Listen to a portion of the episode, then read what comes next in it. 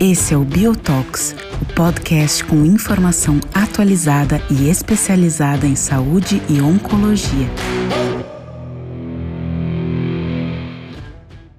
Olá, sejam bem-vindos ao Biotox especial de fim de ano. Uh, meu nome é André Fai, médico oncologista, uh, e é um super prazer estar aqui dividindo esse espaço com meu colega e amigo Dr. Diogo Rosa, que é uma grande referência na oncologia geniturinária no Rio de Janeiro. E a gente está aqui para fazer um, uma discussão dos, dos melhores estudos publicados na área de urologia no ano de 2022. Uh, Diogo, seja bem-vindo e é um prazer te ter aqui para conversar sobre esse tema. Olá, André. Olá a todos os amigos da Bio. É um prazer estar aqui com vocês, falando um pouco sobre os principais estudos né, de, de 2022, é, urologia é sempre uma especialidade muito diversa, né? A gente engloba, na verdade, tumores muito diferentes no mesmo grupo. Então tem bastante coisa interessante para falar e está um prazer estar aqui com vocês. Vamos lá. Muito bem, Diogo. A nossa tarefa vai ser tentar selecionar três grandes estudos publicados uh, em urologia nesse ano de 2020, 2022, uh, de alguma forma trazer um must read aqui, né? De, de, de, fato, artigos importantes que a gente tem que estar atento uh, e que de alguma forma mudam a nossa prática clínica. Eu sei que é difícil, esse ano foi um ano importante para a urologia, nem todos os dados ainda publicados em revistas, né, mas uh, uh, apresentações em congressos bastante uh, relevantes aqui, dados significativos. Mas vamos, vamos começar, então, uh, vamos começar por urotelial, carcinoma urotelial, câncer de bexiga, talvez uma das áreas onde a gente não teve um grande avanço ou grandes publicações. Claro, a gente sempre tem dados novos, mas não teve talvez um grande apelo aí dentro da área da urologia. Mas uh, nós selecionamos aqui, Diogo, para discutir um pouco dos dados que foram publicados no JCO, Journal of Clinical Oncology, em 2022, que é um estudo inicial de fase 1/2, avaliando a combinação de efortumab vedotin mais pembrolizumab como estratégia de primeira linha de tratamento nos pacientes com carcinoma urotelial inelegíveis à cisplatina. Então, doença avançada, inelegíveis à cisplatina. E esse, então, eh, foi um estudo, dados iniciais, que era um estudo que visava uh, segurança, né? Então, uh, por ser um estudo inicial, não era um estudo comparativo e os dados de eficácia não eram uh, o endpoint, o desfecho inicial, é, mas de fato a gente viu desfechos muito significativos. Né? E esse estudo, então, reporta taxas de resposta na ordem de 73%, né? que é algo muito significativo é, nesse tipo de doença, e a gente vê uma sobrevida é, mediana na ordem de 26 meses. Esse foi o dado publicado. Né? Claro que quando a gente é, olha um pouco para os dados, para os desfechos principais, que eram os dados de segurança, a gente vê que essa é uma combinação tóxica, né? Então, uh, aí a gente tem mais de 64% dos pacientes tendo efeitos adversos grau 3 ou mais intensos, né? Então, neuropatia periférica sendo um efeito adverso comum, mais de 50% dos pacientes, fadiga em mais de 50% dos pacientes. Então, eh, de fato, não é uma combinação comum, mas chama atenção e talvez esse, essa seja a nossa motivação de trazer esse esse paper para essa discussão, Diogo, essa taxa de resposta de 73%, uh, o que pode se correlacionar a um desfecho a longo prazo numa doença muito agressiva, onde de fato ainda carece de tratamentos efetivos. Né? Então, o uh, que, que tu traz aí, o que, que tu comenta em relação a esse estudo? Eu acho interessante, André, porque recentemente no Twitter o Tom Paul estava discutindo com o Matt Galsky a respeito de, da equivalência entre a cisplatina e a carboplatina, né? É, e aí eu, e, eu olhava e falava, se a gente ainda está discutindo em 2022 se cis é melhor do que carbo, é porque a coisa não avançou muito para carcinoma urotelial, né? Como, como deveria, pelo menos, né? Obviamente no cenário de primeira linha. E esse estudo, né, ele talvez coloque que o infortumab vai ser a nova platina, ou seja, ele vai ser talvez a primeira opção de tratamento para o paciente que precisar tratar em primeira linha, é, talvez aquele paciente que seja inelegível ao infortumab, que esses pacientes existem, como você falou aí, a neuropatia periférica é uma toxicidade significativa, né? Então, é, mas também para quem está acostumado com oncologista, com oncologista que está acostumado com quimioterapia, tem vários quimioterápicos que causam neuropatia periférica, mas é, provavelmente o infortumab combinado com o pembro vai se tornar uma primeira linha interessante mesmo para aqueles elegíveis a cisplatina, né? Porque e aí vai substituir de certa maneira. E também coloca, na minha opinião, André, é, o ano de 2022 coloca aí talvez um, um bota um, um, posiciona a imunoterapia para o carcinoma urotelial, né? A gente teve o atezolizumab sendo é, é, descontinuado, ou seja, dessubmido, né? É, é, como é que é? Qual seria o Dessubmetido, retirado Dessubmetido. Dessubmetido, é. Para o FDA, é. Foi. Então, teve a, teve a dessubmissão do, do atezolizumab para a primeira linha em carcinoma urotelial. Lembrando que há cinco anos atrás, a gente, a gente considerava como sendo a imunoterapia ia salvar os pacientes com carcinoma urotelial e não foi isso que a gente viu. É, de certa maneira, os, os anticorpos de droga conjugado, o infortumab é o primeiro deles, mas certamente haverá outros, né? A gente já tem o sacituzumab, o trastuzumab deruxtecan também vai chegar. Provavelmente vão ser aí uma, uma nova linha de tratamento. Chama atenção também para a discussão em relação ao atezolizumab adjuvante, né, que o Tom Paulo está chamando atenção para a possibilidade de você oferecer para os pacientes que tenham um DNA tumoral circulante presente numa contagem específica. Isso talvez seja uma coisa promissora para o futuro, ou seja, de acordo com o DNA tumoral circulante, você indicar ou não tratamento adjuvante para os pacientes com carcinoma urotelial. Obviamente que tem uma limitação da tecnologia, mas é só uma questão mesmo de evoluir para a gente ter acesso. Então, resumindo, eh, resumindo, o Infortumab vedotin, que chegou comercialmente disponível ao Brasil em 2022, recentemente, há poucos meses, é, ele se torna, então, opção de tratamento inicialmente para os pacientes de segunda linha e terceira linha que já foram expostos à imunoterapia, mas ele certamente em breve vai chegar à primeira linha também. Sem dúvida, Diogo, e acho que aqui fica né, para 2023 a atenção dessa combinação de EV com Pembro, né? Então, os dados iniciais publicados, eu acredito, esse é um artigo que todos têm que ler, porque essa combinação está sendo avaliada em fase 3, né? Então, assim, em breve a gente vai ter dados apresentados, de fato, uh, tornando mais consistente a indicação dessa combinação. Uh, excelente, uh, Diogo. Acho que né, em, em carcinoma urotelial, acho que bem pontuadas todas as questões. Alguns artigos publicados esse ano, uma rápida menção da combinação de terapia anti-FGFR com imunoterapia. Né, também são dados que mostram que pode haver aqui algum efeito sinérgico ou, ou aditivo né? mas, de novo, ainda estudos iniciais uh, para que a gente fique atento aí uh, no, ano, no ano que está por vir. Muito bem, Diogão. Uh, carcinoma de células renais, né? de fato, é muita novidade, né? muitos dados novos para carcinoma de células renais nesse ano. muitos dados ainda não publicados oficialmente, né? só apresentados uh, nos grandes congressos de oncologia no mundo, né? Então a gente tem os dados do Cosmic 313, terapia tripla, mas uh, nós selecionamos aqui, uh, acho que um estudo que que tem uma importância grande, porque é o que está sendo muito discutido em, em, carcinoma de células renais, que é o tratamento adjuvante com imunoterapia, e isso deu bastante o que falar ao longo do ano de 2022.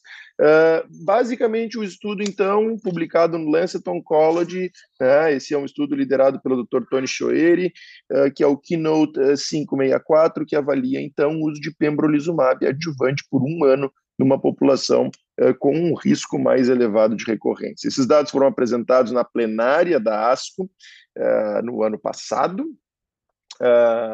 eh, e agora, então, publicados os dados, a atualização de 30 meses de follow-up, que é um follow-up curto ainda, quando a gente fala em recorrência de um carcinoma de células renais. Então, esses dados, sem dúvida, ainda não estão maduros, mas eu acho que eles são importantes para pautar a discussão que a gente vai ter aqui. Então, rapidamente lembrando esses, esse estudo, então, o uso de pembrolizumab por um ano versus placebo, uh, esse estudo tinha como desfecho primário sobrevida livre de recorrência, né, ou sobrevida livre de, de doença, e a gente tem aqui uma diferença absoluta em torno de 5% uh, de benefício, favorecendo o uso de pembrolizumab nestes 30 meses de segmento. E existe uma tendência não estatisticamente significativa nas curvas de sobrevida global, é o que muitas pessoas consideram muito precoce é, fazer qualquer interpretação dessa curva. O que a gente viu, na verdade, comparado com a primeira apresentação, que eram dados de 24 meses de segmento, é que essas, essa tendência se mantém. Né? A gente tem lá 96% dos pacientes vivos no braço do pembrolizumab, é, versus 93% dos pacientes vivos no braço placebo. Então, um ganho absoluto aí de aproximadamente 3%, não estatisticamente significativo, ou seja, os dados de sobrevida global ainda não estão maduros Uh, e a gente espera ansiosamente uh, por esses dados. E por que, que a gente selecionou esse artigo e por que, que ele se torna importante, né, Diogo? E eu quero te ouvir. É porque a gente teve na ESMO uh, de 2022 dados apresentados no cenário de tratamento adjuvante com outras imunoterapias e os dados não foram consistentes com os dados que foram apresentados no Keynote 564. Então a gente teve a tesolizumab adjuvante negativo, a gente teve o checkmate, combinação de ipilimumab e nivolumab também negativos, a gente teve o estudo Prosper, que é um estudo um pouco diferente, né, com a utilização de nivolumab perioperatório, alguma aplicação antes da cirurgia e depois eh, pós-cirurgia. Entretanto, o uso de imunoterapia ou de outras imunoterapias não mostraram resultados semelhantes a estes vistos no Keynote 564. E aí nasce a discussão. Essa droga já disponível, né, essa droga eh, aprovada, muitas pessoas adotaram a utilização de pembrolizumab nessa população de alto risco em diversas partes do mundo apesar das controvérsias, e essas controvérsias aumentaram bastante agora. Então, esse é um artigo muito importante, porque ele vai trazer uma discussão aqui de algo que vai estar muito né, na nossa prática e na discussão dos nossos pacientes. Diogo, que, que tu, como é que tu lê isso aqui? Como é que tu, uh, tu avalia essa publicação uh, no tratamento adjuvante do carcinoma de células renais? É importante, André, a gente entender que quando a gente está falando em tratamento adjuvante, o benefício tem que estar tá muito explícito, né? Porque senão a gente está expondo um paciente que potencialmente pode voltar a ter a doença a um efeito colateral que muitas vezes é significativo, como é no caso da imunoterapia, e que não acaba quando você suspende. Então, quando a gente fala, por exemplo, em quimioterapia adjuvante, ou mesmo no, no famigerado sunitinib adjuvante, né? Teoricamente, quando você suspende o tratamento, acabou a toxicidade. Não é o caso da imunoterapia, e o paciente pode ter uma toxicidade significativa, estar sem doença e com toxicidade, ou eventualmente até a doença voltar e ele ter a toxicidade. É, eu acredito, André, que a gente ainda está no, no cenário de curva de, de adoção desse tipo de tecnologia. É, e é muito curioso, de fato, que as outras imunoterapias, principalmente ipinivo, né, que é uma combinação que já está estabelecida para doença metastática, não ter, não ter mostrado benefício. Aí a gente procura, a gente pensa é, retrospectivamente e tenta achar uma justificativa. Ah, é a população que é um pouco diferente, é o desenho do estudo que é um pouco diferente, talvez o IP não faça diferença, enfim. No final das contas, eu acredito que vai ter um grupo de pacientes que sim é, vai se beneficiar de fazer tratamento adjuvante. Nós estivemos com o Tony Schuller aqui há poucos meses atrás no Brasil. Ele é, é muito é, é entusiasta, obviamente ele tem um conflito de interesse em relação ao estudo, mas ele é entusiasta em relação à adoção da tecnologia. Ao meu ver, vai chegar um momento em que a gente vai ter pacientes que vão progredir no cenário de doença é, de tratamento adjuvante e a gente não vai saber o que fazer porque não vai poder fazer ipinivo, o paciente acabou de progredir a pembro, você também não vai poder fazer uma combinação de um TKI com imunoterapia, teoricamente a seguradora pode não liberar. É, então, e obviamente que tem o viés também da droga, né? Pode ser que o pembrolizumab seja uma droga mais ativa mesmo para ativar o sistema imunológico do que as outras. Então, é, essas são as minhas considerações. A gente tem que estar atento à toxicidade, informar bem o paciente, é, e de fato a consistência do resultado mostra que talvez seja uma opção de tratamento e que não pode ser transcrita para outras imunoterapias. Né? Completamente de acordo, Diogo, e acho que o dado de sobrevida global ele, ele, é, ele vai ser determinante aqui. Né? É, talvez se o dado de sobrevida global não for um dado positivo né, para para o uso de pembrolizumab no cenário adjuvante, talvez é, é, é, caia por terra aí, né, o papel do uso de imunoterapia nesse contexto, né? Então, é, eu acho que esse é um artigo importante publicado esse ano, justamente porque toda essa controvérsia ao redor é, desse resultado, onde né, a, a, interpretação desse dado ela é, ela é complexa, né, pela diferença dos estudos. Acho que tu, tu, tu, tu resumiu bem, né? Toda a questão de exposição à droga, intensidade de dose, uma série de aspectos aqui que podem estar envolvidos. Uh, e eu acho que o que vai bater o martelo é a sobrevida global, né? que é o que a gente quer quando a gente faz um tratamento adjuvante, que o paciente viva mais. Né? No, no, final do dia, essa, esse é, essa é a proposta, né? o intuito é, de um tratamento como esse. Então, essa é uma publicação, Lancet Oncology, que eu acho que também todo mundo tem que ler né? e, e, e colocar em contexto com as apresentações que foram, que foram feitas na ESMO, né? e, e eu acho que a gente vai ter novidades é, de tratamento adjuvante em todos os em todos os congressos do próximo ano. Né? Acho que a gente vai ter dados e, e análises exploratórias para a gente tentar identificar esse subgrupo de pacientes. Né? É, quem sabe algum biomarcador que a gente tanto sonha em câncer renal, né? E, e uma série de estudos falharam em identificar biomarcadores. Quem sabe a gente começa é, a identificar algo que nos ajude a selecionar esse paciente. Então, acho que esse é um, é um estudo de fato relevante. E, e, você falou, André, do Cosmic, né? E é interessante a gente perceber que em 2022 a gente também teve um, um, uma inauguração de um novo cenário para tratamento da doença metastática, de um novo braço controle, que era o braço controle de pilimumab com nivolumab. Então, esse estudo avaliava ipinivo versus ipinivo mais cabozantinib. É, te confesso que o resultado do estudo, bom, os resultados são iniciais ainda, né? Tem uma série de considerações em relação à, análise estatística do estudo, enfim. Mas o que a gente pode dizer é que talvez esteja a, a combinação né, das drogas que a gente tem a, é, atualmente já esteja chegando no seu limite. Então, a gente esperava uma taxa de resposta talvez mais alta, com cabo, nivo IP, e os pacientes progredindo menos graças ao cabo. E não foi isso que aconteceu. É, então, isso mostra que talvez a gente esteja chegando no limite do que a gente tem de opção agora. É óbvio que vai ter outras opções, como o Besultifan, que já está para chegar, o anti-RIF, e aí a gente vai chegar num novo cenário. Mas é interessante ver, de todos aqueles estudos iniciais que a gente tinha de sunitinib como braço controle, a gente pela primeira vez tem um novo estudo com um novo braço controle, que talvez seja aí o padrão, é, algum braço controle com monoterapia. Né? Então, só uma menção honrosa ao Cosmic 313 também, né? Excelente, né? E, e, o que mostra o, o, avanço das terapias no carcinoma de células renais tem sido muito rápido, né? Então, sem dúvida, 2023 vai nos trazer informações ainda uh, mais valiosas aí para tomada de decisão frente ao paciente. Muito bem, Diogo, para a gente então fechar o nosso terceiro tema aqui, a nossa terceira escolha, vamos para a próstata, né? não, não poderíamos deixar de lado, né? Essa que é, que é o tumor mais prevalente é, nos homens. Né? Então, acho que aqui tem uma importância é, de fato relevante. Diogo, comenta para gente o que a gente selecionou foi, na verdade, o estudo Propel, né? Que foi inicialmente apresentado na ASCO-GU no início do ano, né? E que traz o conceito da combinação de inibidores de PARP com novos agentes hormonais. Né?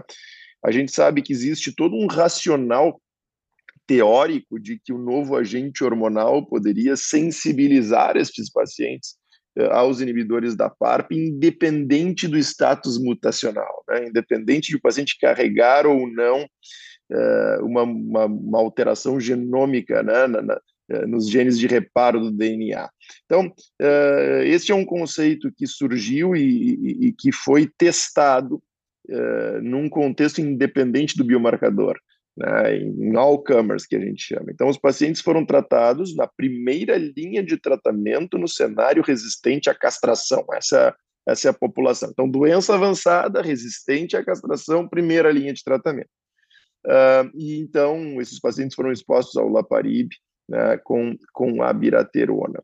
E aqui, de novo, a gente entra num tema super controverso, né, mas assim, esse foi um artigo publicado no New England, E eu quero pedir que tu comente um pouco sobre os resultados desse estudo, para que a gente possa debater.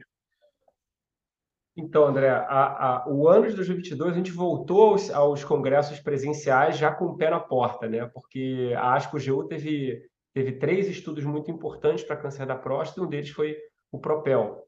Então, como você já falou, né, o, o olaparib, o inibidor de PARP, que já está aprovado no Brasil para o uso para os pacientes que têm mutação BRCA1, 2 e ATM no cenário isolado, né? ou seja, você fazer o olaparib isoladamente, ele foi testado na combinação é, com a abiraterona.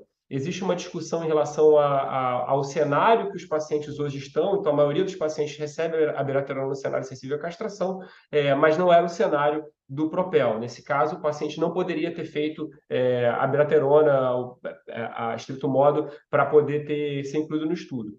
E a gente viu que houve, de fato, um benefício significativo é, para os pacientes que fizeram é, o olaparib com a abiraterona. Esse benefício, os resultados por subgrupo foram, foram apresentados na ESMO de 2022 e o que se viu é que o benefício era maior para aqueles pacientes com mutação do BRCA1 e 2. Quando a gente isolava e via o hazard ratio tanto aqueles pacientes que não tinham nenhuma mutação é, de genes do reparo, quanto aqueles pacientes que tinham mutações de genes do reparo, mas que não eram BRCA1 e 2, ah, o benefício é exatamente o mesmo. A gente olha a curva do BRCA1 e 2, a curva é muito maior, um, um, uma diminuição do risco aí que passa de 75%, mas quando a gente olha para os outros, aí de fato essa redução do risco é menor. É, então, tem toda uma discussão em relação a, a, custo, tem uma discussão em relação ao magnitude, que era um estudo muito é, semelhante no sentido de braço de tratamento com niraparib, que é um, um outro inibidor da PARP, combinado a biraterona. Esse estudo não teve o mesmo benefício, o desenho do estudo era um pouquinho diferente,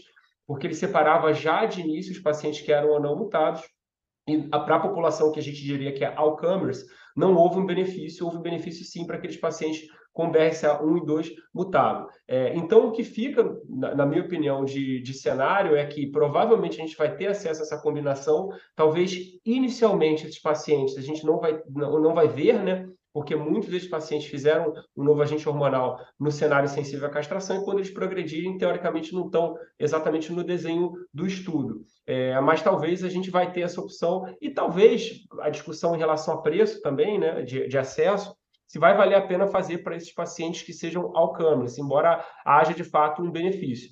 É interessante que na, na, na ASCO foi apresentado né, um, um estudo chamado Breakaway, um estudo pequeno, né, que comparou a abiraterona isoladamente, que é o, é o, é o dado é o 301, 302, é, o olaparib isoladamente, que é o dado do Propel, e a combinação de olaparib com abiraterona, que é o dado do, desculpa, o, é, Olaparib, Olaparib é isolado é o Profound. É. E a combinação de Olaparib com a beraterona, que é o dado do Propel, e a sobrevida livre de progressão é o dobro. Né? Então, o Propel e a beraterona mais ou menos iguais, e a, a sobrevida livre de progressão é o dobro, mostrando que, de fato, essa combinação parece ativa. E a gente volta ao tema anterior, que talvez seja uma questão da própria droga. Talvez o Olaparib seja mais eficaz para um cenário específico de paciente, e por isso a gente vai ter que adotar. É, essa, essas são reflexões que ficam, né?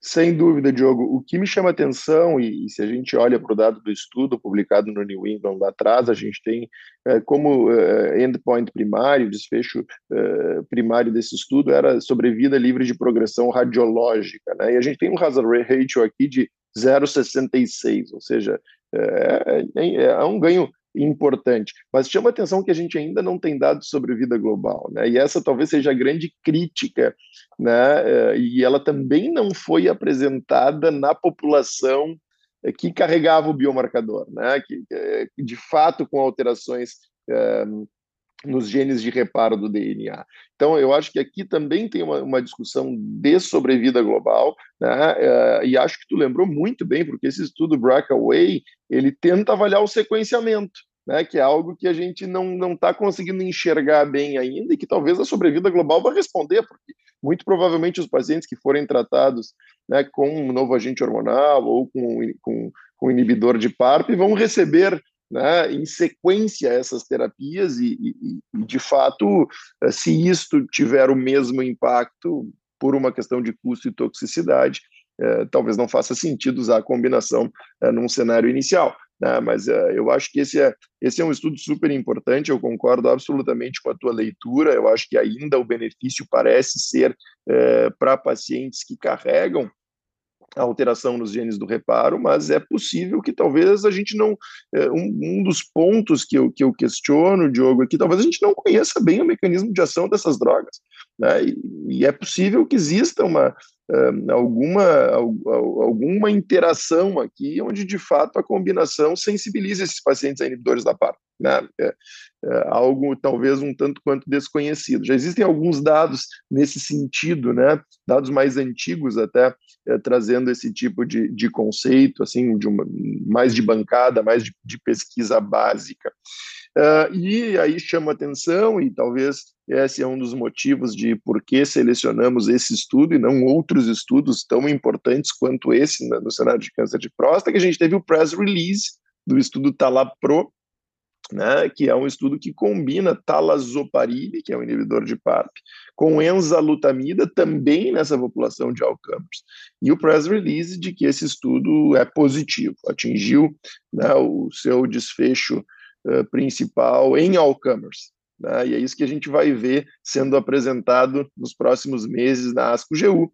Né? E sem dúvida esse artigo vai ser publicado e a gente vai talvez discutir ele no, no ano que vem aqui, né? E botando ele nesse contexto do Propel. Mas eu acho que isso vai nos ajudar a compreender e estabelecer o papel dessa combinação numa primeira linha, né, Diogo, de, de como é que a gente uh, combina isso aqui. Eu acho que outro ponto importante que, que, que vem uh, e que, que eu acho que vem à tona aqui quando a gente discute esse artigo é que cada vez mais a gente está testando os nossos pacientes com câncer de próstata. Né? Eu acho que isso já é algo parte da nossa prática clínica, é boa prática médica. Os pacientes com doença resistente à castração precisam ser testados frente a essas alternativas novas que nós temos de tratamento.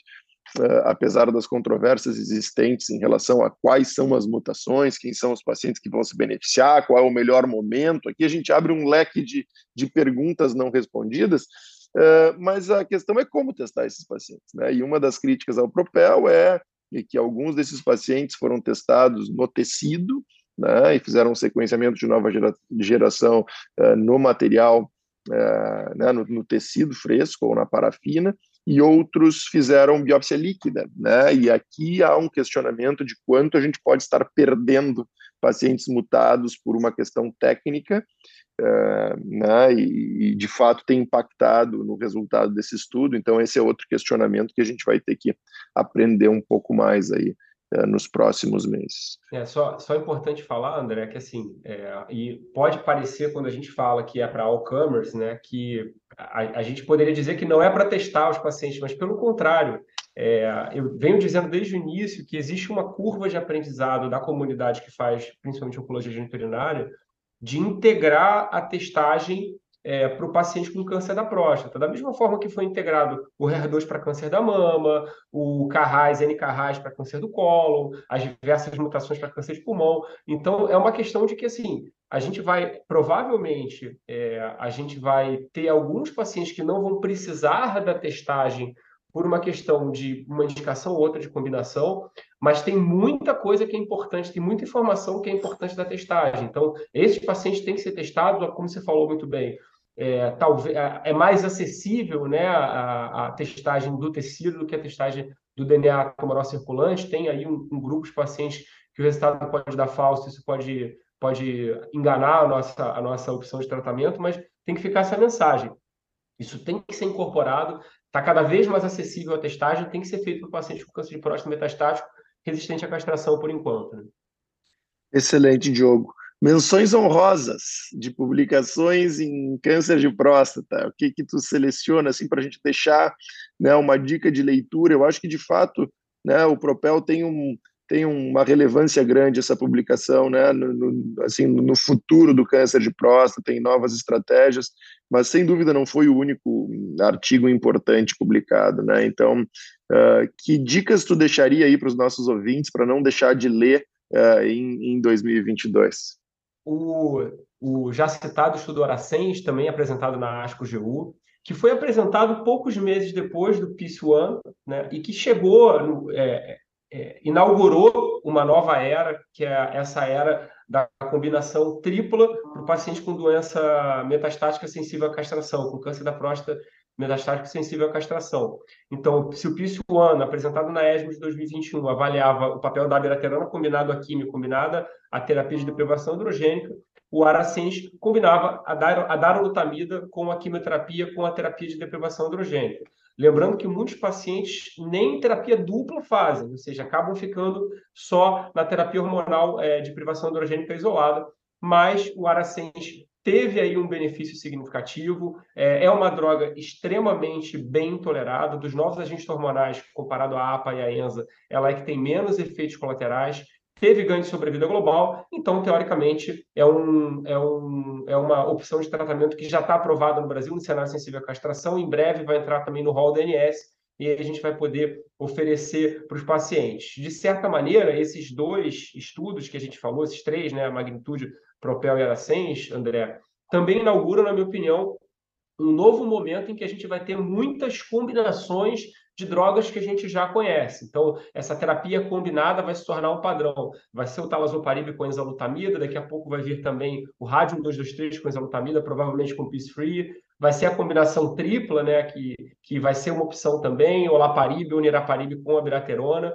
Então, a gente vai ter cada vez mais estudos é, combinando essas opções, se possível, trazendo benefício para os pacientes.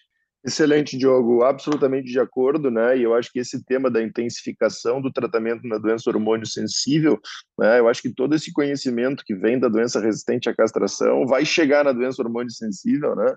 É, e sem dúvida, daqui a pouco a gente vai estar falando sobre combinação de inibidores de PARP nesse contexto, e, é, e é algo que a gente tem visto, né? De novo, eu acho que fica a mensagem de como selecionar os pacientes para cada uma dessas estratégias. Né? Nem todos os pacientes precisam é, de um tratamento intensificado. Né? Então, como é que a gente seleciona de fato é, esse paciente que precisa de um tratamento mais agressivo e que é, vai se beneficiar desse tipo de estratégia? Né? Então, acho que sem dúvida é um estudo muito importante. E, e, o outro estudo que foi apresentado na ASCO, né, que foi o Therapy, que foram apresentados os dados de sobrevida global, sendo que ele anteriormente tinha sido apresentado o dado sobre vida de progressão, um estudo que compara, fase 2, que compara o, a terapia com o lutécio, que é um radiofármaco, versus a quimioterapia com o cabaz e taxel. E se os resultados iniciais tinham mostrado um benefício de sobrevida livre de progressão para o lutécio, quando a gente foi ver os dados de sobrevida global, é, eles foram mais ou menos equivalentes. Que você poderia talvez dizer que isso, isso foi é, não foi tão benéfico assim para o teste, mas talvez para uma droga, uma opção de tratamento num cenário que a doença já está mais avançada e que nem todo paciente vai poder fazer quimioterapia, saber que essa opção de tratamento é equivalente à quimioterapia não é de tudo ruim, né, André? Sem dúvida nenhuma. Jogão, acho que a gente conseguiu trazer aqui eh, para os nossos, para nossa audiência, para os nossos ouvintes, né, estudos importantes que eu acredito que nenhum de nós possa deixar de ler e de ir a fundo nesse tema né, porque de fato são relevantes aí na nossa prática. Então, queria te agradecer, queria desejar a ti e a todos os ouvintes do Biotox uh, um Feliz Natal né, e um excelente 2023, que a gente possa ter muita saúde, paz uh, e, obviamente, estar junto aqui, podendo discutir ciência né, e os avanços na nossa área, que é algo que, que nos enche de, né, de alegria e prazer. Então, uh, muito obrigado pela tua parceria. É, e espero que a gente possa ter ajudado aí, trazendo algumas dicas para não deixar nada para trás em 2022. Um abraço, Feliz Natal e um ótimo 2023. Valeu, André. Obrigado. Feliz Natal para vocês. Obrigado a todos os amigos da Bio. Um abraço aí para todos os amigos do Biotalks e um excelente 2023. Até uma próxima. Tchau, tchau.